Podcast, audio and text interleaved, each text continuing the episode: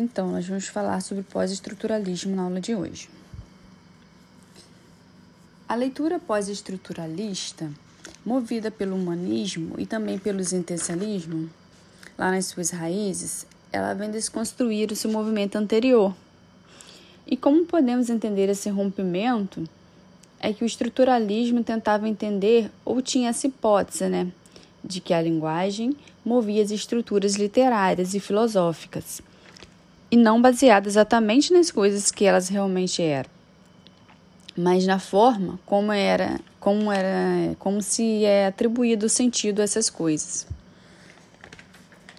A partir dos anos 60, 70, devido a todas as mudanças de foco dos teóricos dentro das áreas alguns autores é, eles começavam a se destacar nessas análises. O pós-estruturalismo ele vai dar foco, um foco novo a respeito da maneira como o estruturalismo lidava com as questões. O pós-estruturalismo ele vai ser entendido como um movimento de crítica de quebra de paradigmas dentro das ciências humanas. Esse predomínio, tanto estruturalista quanto marxista, começa a sofrer críticas a partir dos anos 70. Né? E lá nos anos 80, no início dos anos 90, nós temos um predomínio maior dessas leituras chamadas pós-estruturalistas. É, Usa-se uma expressão interessante para falar de crítica metanarrativa o que seria essa expressão metanarrativa? É uma espécie de mudança a respeito do foco de análise, do que e como analisar a realidade social.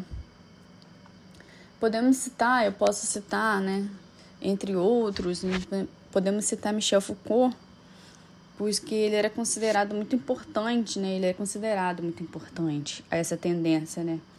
Dessa forma de análise justamente devido a um foco que ele vai dar em questões vinculadas à noção do sujeito.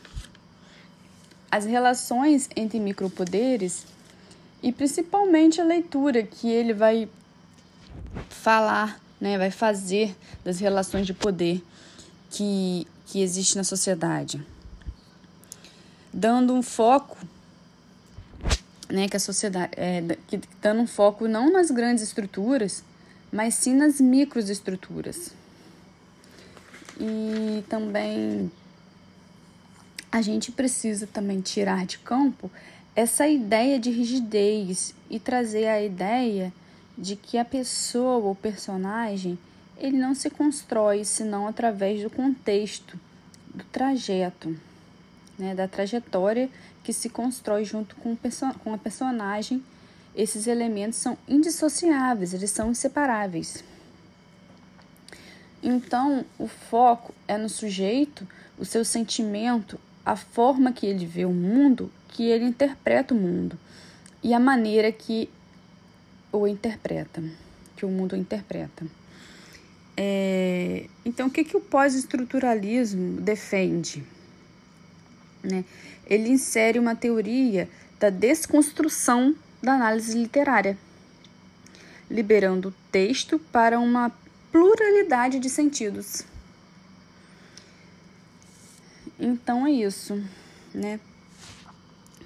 Houve essa ruptura intelectual que Deida acabou colocando de uma forma muito aberta por volta dos anos 60, durante uma palestra que não era necessariamente ruim, como se fosse entendido esse movimento de construção e de desconstrução, né, como foi entendido esse movimento, como um tipo de jogo, como assim como ele impôs, ele supôs uma espécie de jogo. Que, né, que começou a, a pesar fundo, chamou Wagner, chamou é, outros teóricos do passado para poder fazer essa discussão